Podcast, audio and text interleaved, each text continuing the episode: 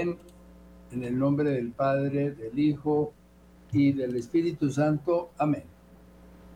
Nos guardamos dentro del corazón doloroso e inmaculado de la Santísima Virgen María y pedimos la protección de San Miguel Arcángel y de las jerarquías angélicas bajo su mando.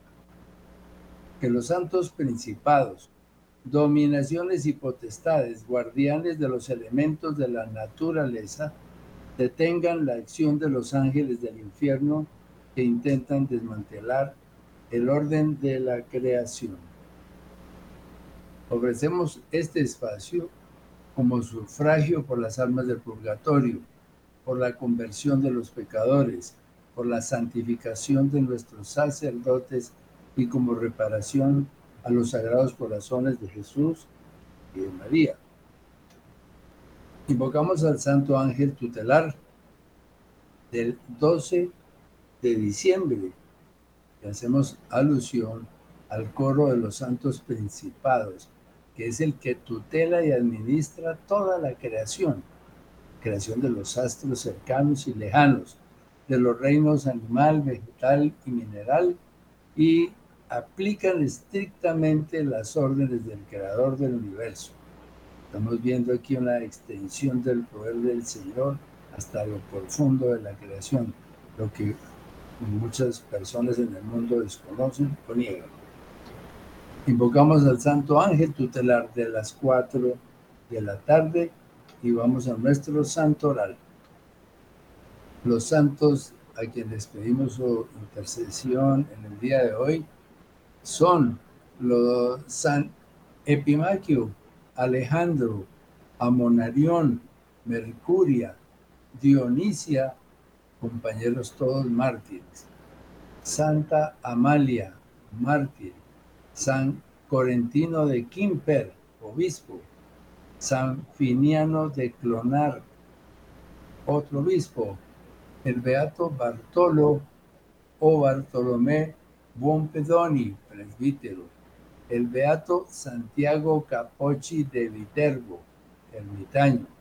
El beato Pío Bartosic, mártir de Polonia, y San Israel de Dorat, presbítero. Pero por supuesto que la fiesta de hoy principalísima es la fiesta de Nuestra Señora de Guadalupe, que tiene, como sabemos siempre, el 12 de diciembre como su memoria litúrgica. Entonces vamos a repasar algunos, algunas eh, profecías que con el paso de los años se han dicho alrededor de la tilma de Guadalupe, que tiene unos misterios preciosos e interesantísimos que no han sido descubiertos todavía. Pues aquí tenemos a nuestra Madre, Señora de Guadalupe, emperatriz de las Américas. Hay un comentario de Luz de María que hizo el 12 de diciembre del 2017 con respecto a este tema de la tilma de Guadalupe, que dice lo siguiente. De acuerdo a los mensajes dados a Luz de María por nuestro Señor Jesucristo y la Santísima Virgen, es que consideramos observar de manera especial este prodigio, ya que un gran misterio por develarse está a las puertas de esta generación. Una profecía de esperanza implícita en la imagen de la tilma de Guadalupe, la cual interpretamos como un gran auxilio que el cielo dará al hombre en el instante más álgido de la tribulación. Miremos entonces, del 2016, con la humildad que caracteriza a mi madre, así se entrega a mi pueblo en un yate, en el que se encuentra plasmado el gran tesoro de nuestra voluntad, plasmado un gran tesoro de la voluntad del cielo. Mi madre, en la advocación de Guadalupe, es la mujer vestida de sol. Es la madre de estos últimos tiempos. Ella contiene el bálsamo para el instante más álgido de la purificación de la humanidad. El ayate, en donde se encuentra mi madre, será señal para la humanidad con una gran manifestación que no espera mi pueblo y sorprenderá a toda la humanidad. Será visible a todos y corroborada por la ciencia. Este ya es del 2017 y aquí hay un punto que vale la pena repetirlo. El Señor dice, el ayate en donde se encuentra mi madre, no en donde se encuentra representada mi madre, las son cosas diferentes. Algunos leen sobre los estudios realizados en mi tilma sobre la que me plasmé. Leen cuanto han encontrado. Conocen que las constelaciones se encuentran plasmadas en mí y no han logrado negar los milagros que mantengo como revelación 2017. El mismo año, yo miro en el corazón del hombre una sorpresa perenne con estos análisis de la ciencia y aún así falta que descubran lo que a simple vista se mira en mi mismo. Simple vista. Y los estudios de mi imagen en la tierra no han sido iluminados por el Espíritu Santo porque no lo solicitan.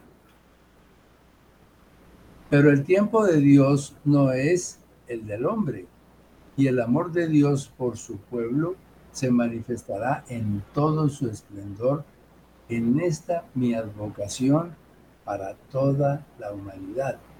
Profecías del 2017 que podría uno pensar están muy lejanas, lo que podría ser algo inminente en estos días, ¿verdad? Nuevamente damos aquí un, salto hasta el 2021, ya mucho más cerca, en donde nos dice cada una de las estrellas de mi manto se multiplican al infinito para iluminar el camino de cada uno de mis hijos. 2023, estamos ya sobre unos meses cercanos. Oren, hijos míos, oren para que logren ver el gran milagro que mi madre, bajo la advocación de Nuestra Señora de Guadalupe, mantiene consigo. Luego, ya unos cuatro o cinco meses después, serán testigos de una gran señal que les daré en mi advocación de emperatriz de las Américas, Nuestra Señora de Guadalupe, en donde protejo a toda la tierra y las estrellas les iluminan. Hay una protección inmersa, hay un, secreto sobre una protección allí que no se conoce pero que será develada. Un punto adicional que es bastante interesante también es que la firma de la Virgen de Guadalupe anuncia la llegada del asteroide o planeta cometa. Entonces, planeta 7X, como quieran llamarlo, pero ya es un mensaje directo de la Virgen de Guadalupe, miremos. Esta profecía de la Santísima Virgen María, de Luz de María, anuncia nuevamente la coherencia con el fenómeno, fenómeno cósmico del asteroide de la profecía de Garabandal, largamente estudiado y expuesto en el desarrollo de este tema. Pareciera que el mismo permanece solamente en una especie de nebulosa que no termina por creerse. Ahora es la Virgen de Guadalupe la que se refiere al mismo relacionándolo con el misterio de su tilma Guayati, lo que no logrará evitar el golpe sorpresivo y dramático que le caracterizará a este evento mencionado. Esta advocación, esto es una profecía del 2020, como ven, esta advocación estampa las estrellas que alumbran la bóveda del cielo y le habla a la criatura humana para que se prepare a la llegada de un cuerpo celeste que mantendrá en vilo a la humanidad en general. No sé si habrá algún otro evento celeste de una magnitud similar que provoque el anuncio de la Santísima Virgen María, esta vez por parte de la emperatriz de las Américas una gran señal en el cielo ocurre de San Miguel en en estos meses anteriores. Una gran señal en el cielo ocurre y nuestra Reina y Madre de Guadalupe asombra a la humanidad mostrando lo que no se ha develado. Entonces estamos en las vísperas de qué?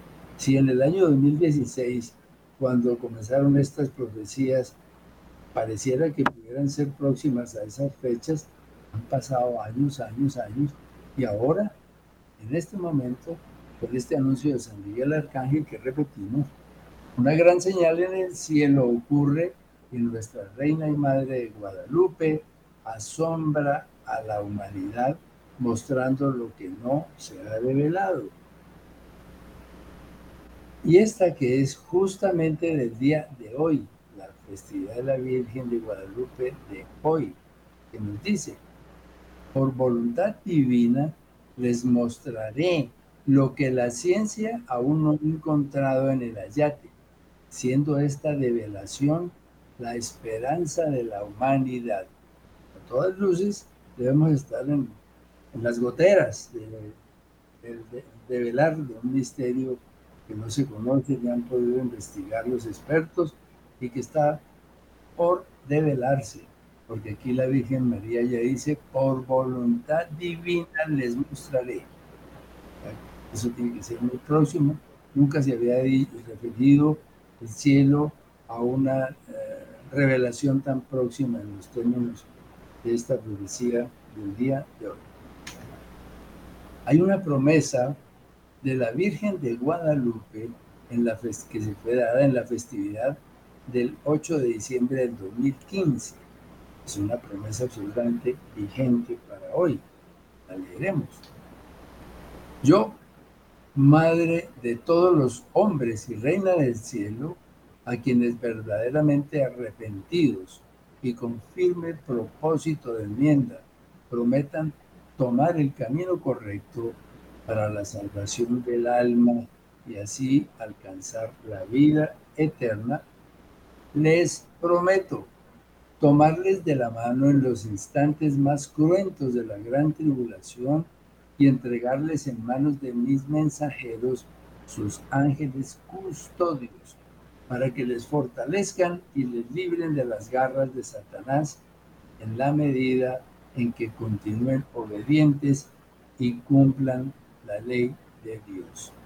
Entonces, algo pues que llega con una fecha espectacular y que nos muestra seguramente la proximidad de algo que no, que no conocemos. Vamos a una pausa.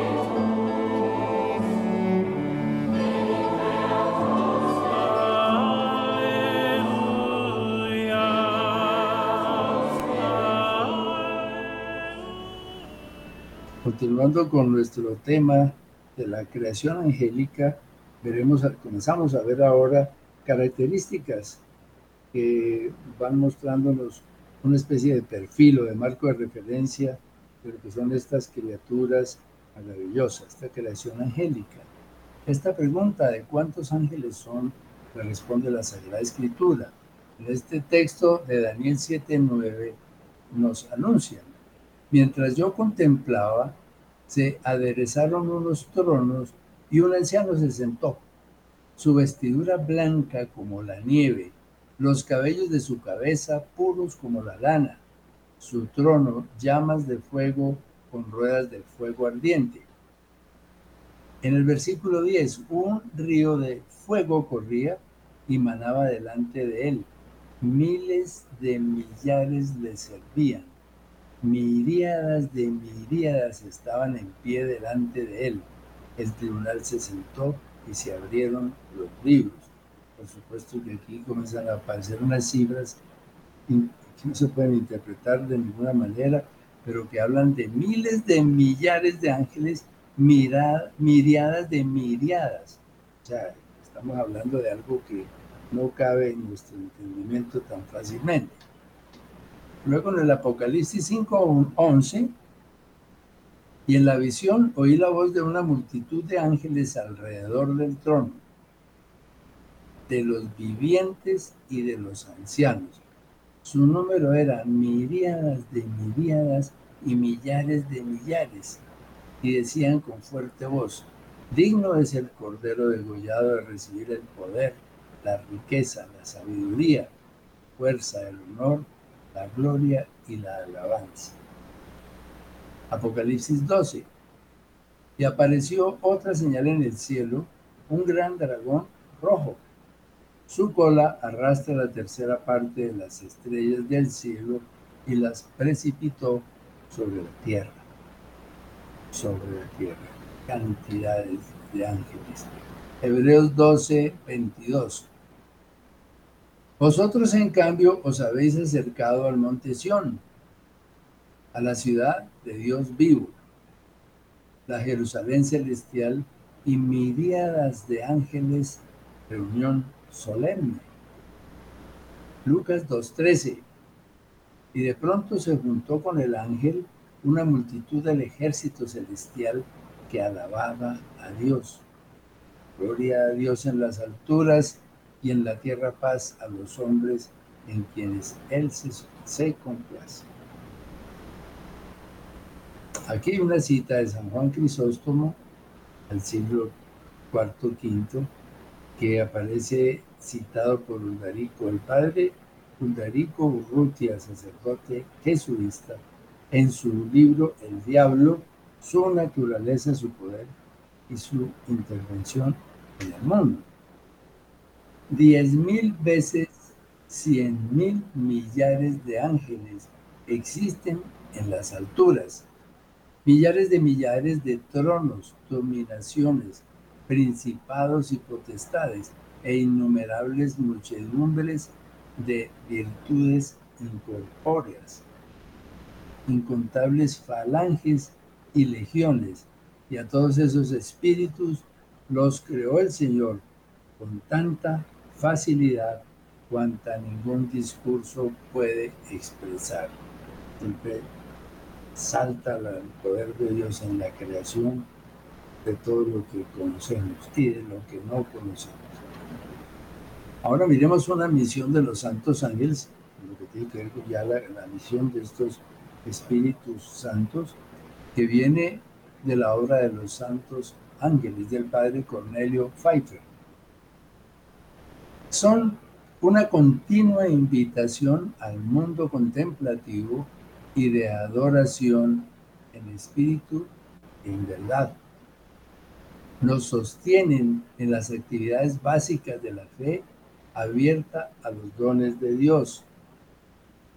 Nos ayudan a recibir y entender el mensaje de Dios.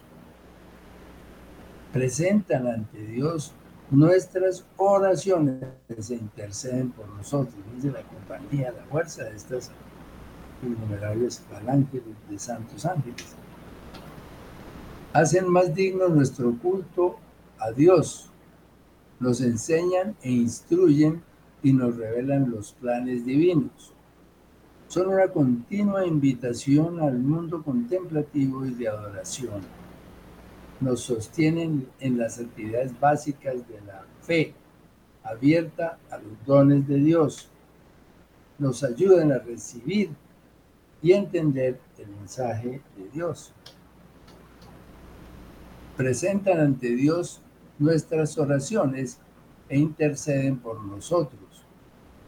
Hacen más digno nuestro culto a Dios. Nos enseñan e instruyen y nos revelan los planes divinos. Nos iluminan y cultivan en nosotros pensamientos santos nos asisten y nos ayudan en nuestros trabajos y en el cumplimiento de la voluntad de Dios. Protegen nuestro cuerpo y nuestra alma de los peligros. Nos brindan el auxilio para vencer los malos pensamientos y atenuar las tentaciones. Nos corrigen cuando pecamos y ejecutan la justicia divina. Ejecutan la justicia divina. Nos fortalecen, consuelan y alimentan en el camino. Apartan el mal del camino y nos liberan de él. Nos guardan y defienden del enemigo maligno. Nos asisten en la agonía de la muerte conducen nuestra alma al cielo, constituyen auténticos ejemplos de las virtudes, especialmente de la humildad, obediencia y pureza. Bueno, ese es como también vamos complementando ese marco de referencia a ese apoyo maravilloso y desconocido que recibimos de los santos ángeles. Hay que recordar, por supuesto, que así como dos tercios de la creación angélica fueron fieles al Padre Eterno, hubo siempre un tercio que se negó y se rebeló contra el Señor, logrando también que sus, esas capacidades con que fueron creados se mantengan iguales hoy, pero por supuesto sin el estado de gracia. Eso lo, lo veremos en un, digamos, capítulo siguiente. Digamos algo sobre las jerarquías angélicas. Hay un círculo que es el círculo de la adoración que pertenece al Padre Eterno. Y allí están reunidos los serafines, los querubines y los tronos. Un círculo de la creación. Están con el Espíritu Santo y aparecen las dominaciones, los principados y las potestades. Y el último, un círculo de la redención, santos ángeles dirigidos a Jesús, que tiene que ver con las virtudes, los arcángeles y los ángeles.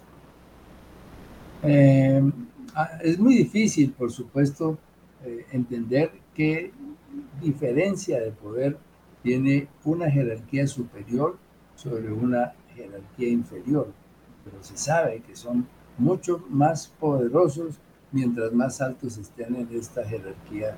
Es como un orden militar de santos ángeles.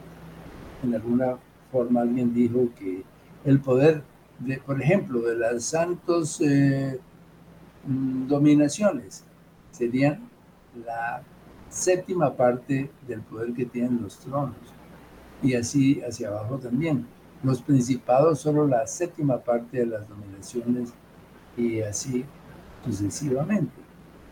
En todas las jerarquías sagradas, el grado superior de cada coro posee las iluminaciones y los poderes de los que le están subordinados, pero estos no tienen las propias de sus superiores. Pues aquí podemos darnos, aunque sea un flash de lo que pasó en el momento del rechazo de este Lucifer que pertenece hoy, todavía por supuesto, al coro de los querubines y la respuesta de la fidelidad que vino de un arcángel como San Miguel. Miren la diferencia de poder tan grande que ah, se presentaría en esta jerarquía entre un querubín y un arcángel. Sin embargo, ese grito de respaldo al Padre Eterno de San Miguel lo hizo que fuera hoy el príncipe de todos los ejércitos celestiales. Bueno, María, reina y soberana de todos los ángeles, ella es la reina. Aquí tenemos las jerarquías, las nueve jerarquías de la Santísima Madre como centro de todos ellos reina por Vamos a repasar ahora el círculo de la adoración. Ese círculo de la adoración están orientados estos santos ángeles hacia el Padre. Contemplan a Dios y lo adoran. Es su función principal. Están los serafines, los querubines y los tronos. Serafines, querubines y tronos. Serafines, los ardientes. Están los textos allí donde aparecen relaciones a los serafines en Isaías, Corintios y Romanos. Ángeles del amor, de la adoración jubilosa, de la caridad, reciben las luces divinas y las transmiten a los coros inferiores. Tienen una visión inmediata de Dios en grado perfecto. Cuando hubo la rebelión, cayeron de los querubines hacia abajo, pero los serafines no cayeron. Ahora los querubines, plenitud de conocimiento, los ángeles de la ciencia. Miren la cantidad de textos en donde aparecen referencias especialmente en el Antiguo Testamento y en el Nuevo también. Ángeles de la palabra, ángeles del conocimiento, ángeles de la ciencia. Los tronos, contacto inmediato con Dios, el creador y sustentador de todas las criaturas. Y aquí pues entonces estos santos serafines. San Isidoro de Sevilla obispo y doctor de la iglesia, escribió sus etimologías, en donde hace una descripción de lo que eh, él revela, lo que es cada, cada coro angélico desde los serafines hacia abajo. En el número 24 de esas etimologías, San Isidoro nos dice, del mismo modo, serafín es una multitud de ángeles cuya traducción del hebreo al latín es ardientes o incandescentes. Y se los denomina ardientes porque entre ellos y Dios no existen más ángeles, por lo que al hallarse tan próximos a Él, están sobremanera inflamados por la claridad que irradia la luz divina. Esto tiene que ver con serafines. Ahora, en la etimología 25, dice San Isidoro, estos, los serafines, velan el rostro y los pies de quien se encuentra sentado en el trono de Dios. Y por ello el resto de los ángeles no alcanza a ver por completo la esencia de Dios por taparla los serafines. Doctor de la Iglesia, San Isidoro, siglo VII. Etimología 32. Los dos serafines a los que se hace referencia en Isaías 6.2 representan figuradamente el Antiguo y el Nuevo Testamento. Cubren el rostro y los pies de Dios porque desconocemos lo que hubo antes de la creación del mundo. Y tampoco podemos conocer lo que ocurrirá después del fin del mundo, sino que solo contemplamos lo que acontece entre estos dos eventos. Vamos a entrar en unas definiciones de la mayor altura dentro de la iglesia. En la 33, cada uno porta seis alas, porque solamente conocemos en esta vida lo que se realizó en los seis días de la creación. Los días, los seis días de la creación del mundo y uno a otro le repite tres veces la palabra santo, santo, santo, lo cual pone de relieve la existencia en un solo Dios del misterio de la Trinidad. Ahora, los santos querubines. Sigue San Isidoro. Etimología 22. Los querubines ostentan las más sublimes dignidades de los cielos y ministerios angélicos, palabra hebrea que se traduce como pletórica de ciencia. Jerarquías más elevadas de los ángeles que por ocupar un puesto más cercano a la sabiduría divina están más llenos de ella que los demás. Por ello se les denomina querubines, llenos de ciencia un texto la Sagrada Escritura del Antiguo Testamento en donde se señala que Luzbel, hoy Lucifer, pertenecía y pertenece al coro de los querubines, de los de la ciencia. Eso lo veremos cuando entremos en ese capítulo de los ángeles no fieles o ángeles rectos. 23, etimología 23. Están representados en aquellos dos animales de metal que se ven sobre el arca de la alianza para poner de relieve la presencia de los ángeles en medio de los cuales aparece Dios. Arca de la figura. Aquí está. Éxodo 25, 21. Después colocarás la tapa sobre la parte superior del arca y en ella pondrás las tablas del testimonio que yo te daré. Allí me encontraré contigo y desde allí, desde el espacio que está en medio de los dos querubines, yo te comunicaré mis órdenes para que se las transmitas a los israelitas. Génesis 3:23. Entonces expulsó al hombre del jardín del Edén para que trabajara la tierra en la que había sido, de la que había sido sacado.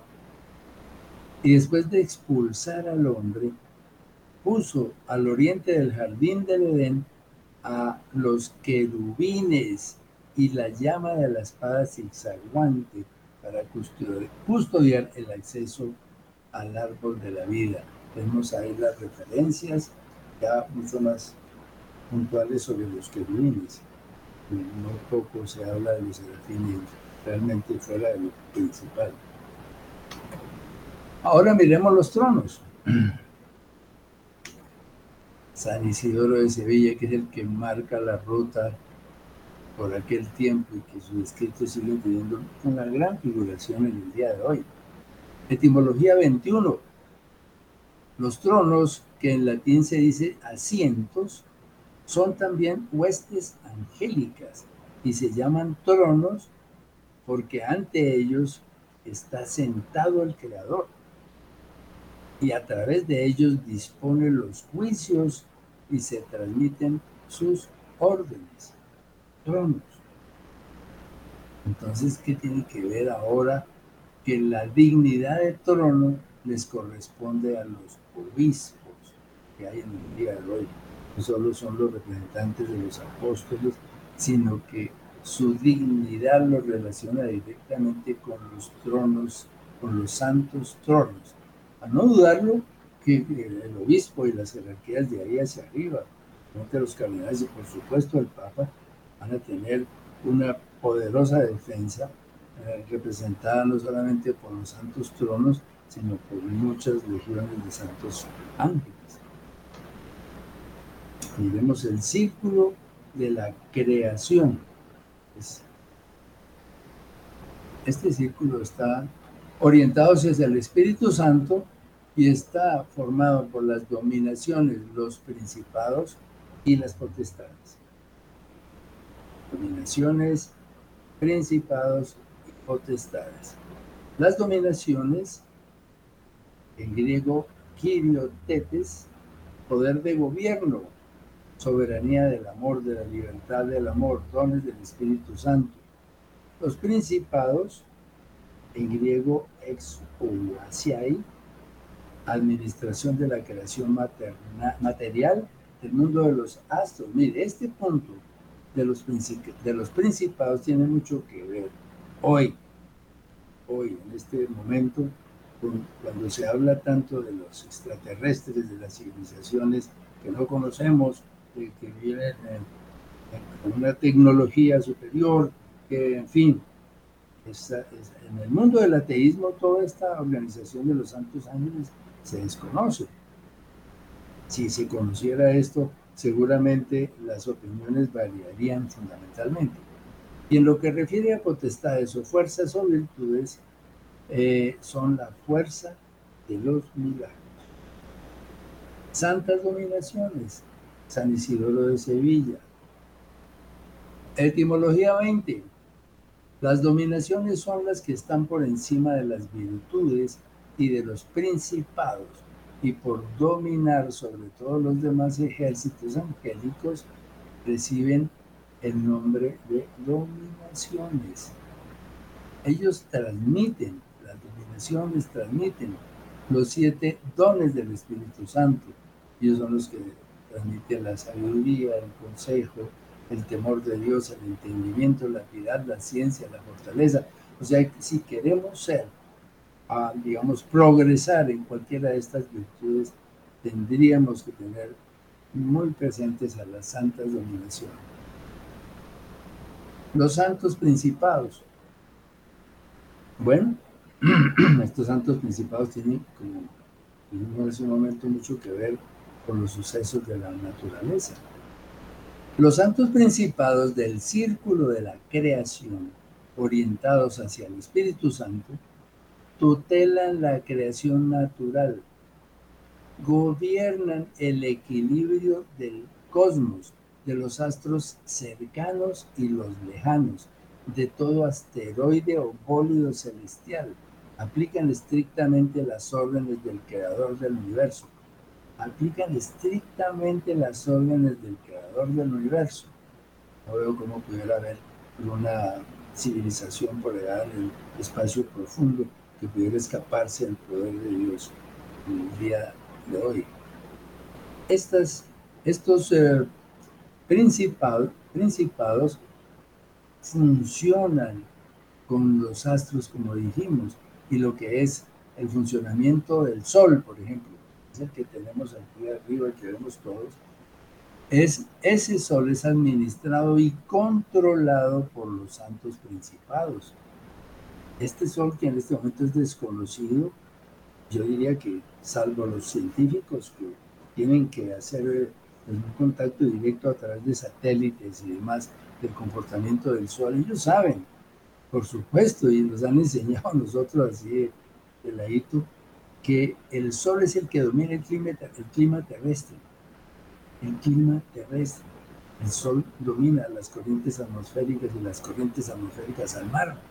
Y el niño, la niña y todas estas corrientes que descienden del polo norte o ascienden del Ecuador hacia el norte, todo eso es un funcionamiento del sol. O sea, esas complicaciones de clima que tenemos hoy no son debidas a ningún exceso de CO2 ni a los carros ni a las fábricas. Eso es un punto mínimo en el globo terráqueo y en la cantidad de tierra y de selvas que hay en el mundo. Entonces, además de eso, pues los efectos de la luna sobre la tierra son regulados por los santos principados. La luna sobre las mareas, todo, todo, todo el equilibrio del cosmos, de constelaciones, galaxias y planetas son regulados por los santos principados. Cada estrella tiene un principado que la tutela, cada estrella, como son miles y miles y miles, números incontables de astros y estrellas profundas. También hay miles y miles de ángeles en la creación y el Señor los puso en cada estrella un santo ángel tutelar, una santa dominación. El asteroide o planeta cometa, que hemos ah, tratado tanto tiempo, el asteroide o planeta cometa anunciado en Garabandal y todos los bólidos celestiales son regulados y dirigidos por los santos principados. Todo está regulado y todo obedece a la orden de Dios. Cualquier desequilibrio que pueda suceder en, la creación del cosmos será una directiva del Padre Eterno que pone sus dominaciones a acelerar, a desacelerar, a desequilibrar lo, que el Padre Eterno decida.